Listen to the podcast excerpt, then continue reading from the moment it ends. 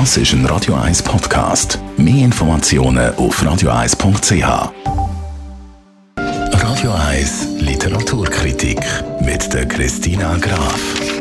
Ein Krimi, gar wenn der einsame Bote, Christina Graf, Radio 1 Literaturexpertin, ein nordländischer Krimi tönt natürlich schon hochspannend. Genau, ein Krimi aus dem hohen Norden.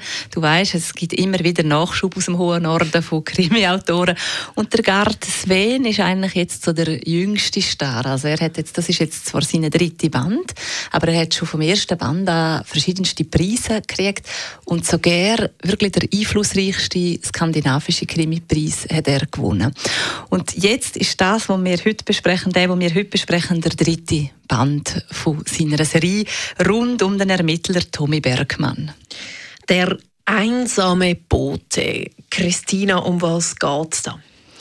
Es geht um den Tommy Bergmann und es ist ähm, in Oslo ist es sehr kalt und er ist wirklich am Rand eigentlich, weil er hat jetzt lange recherchiert äh, wegen einer vermissten 13-Jährigen, der vermissten 13-Jährigen Amanda und hat sie nicht gefunden.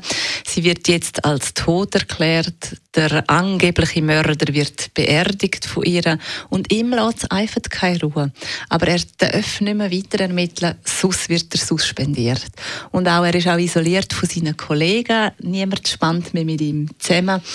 Und er kann es nicht lassen. Und wo er genau endlich will aufgeben, gibt es eben den gleichen Spur nach Litauen zu einer ganz obskuren Sekte, wo offenbar Erlösung im Tod von einer 13-Jährigen sich erhofft. Genauso wie die vermisste Amanda, aber auch genauso wie die Tochter von seiner Kollegin, der Susanne Bech. Und es fängt ein harter Kampf an, um bis zum Schluss dann herauszufinden, was denn da passiert. Also hochinteressant. Ich höre es schon, du bist fasziniert und begeistert von dem äh, Roman. Ja, es ist halt so, ich bin sowieso schon ein Fan von diesen skandinavischen Krimis. Also es ist halt ein bisschen düster, auch ein bisschen blutig, aber eben sensationell geschrieben und wirklich hochspannend konzipiert. Ich würde empfehlen, falls man genug Zeit hat, weil das sind drei Bände, würde ich der zweite zumindest empfehlen zum Vorherlesen. Dann ist nämlich der dritte noch spannender, als er nur ist, wenn er man abgelöst äh, liest. Das empfehle ich selten, aber da denke ich, macht es wirklich Sinn, wenn man Zeit hat in der Ferien. Und es ist wirklich, es ist so spannend gemacht, auch die Sprache. Es ist wieder übersetzt worden von meinem Lieblingsübersetzer aus den, aus den skandinavischen Ländern, und zwar der Günther Frauenlob. Und das ist wirklich so hochspannend. Das kann man nicht mehr loslassen, das Buch. Der Roman.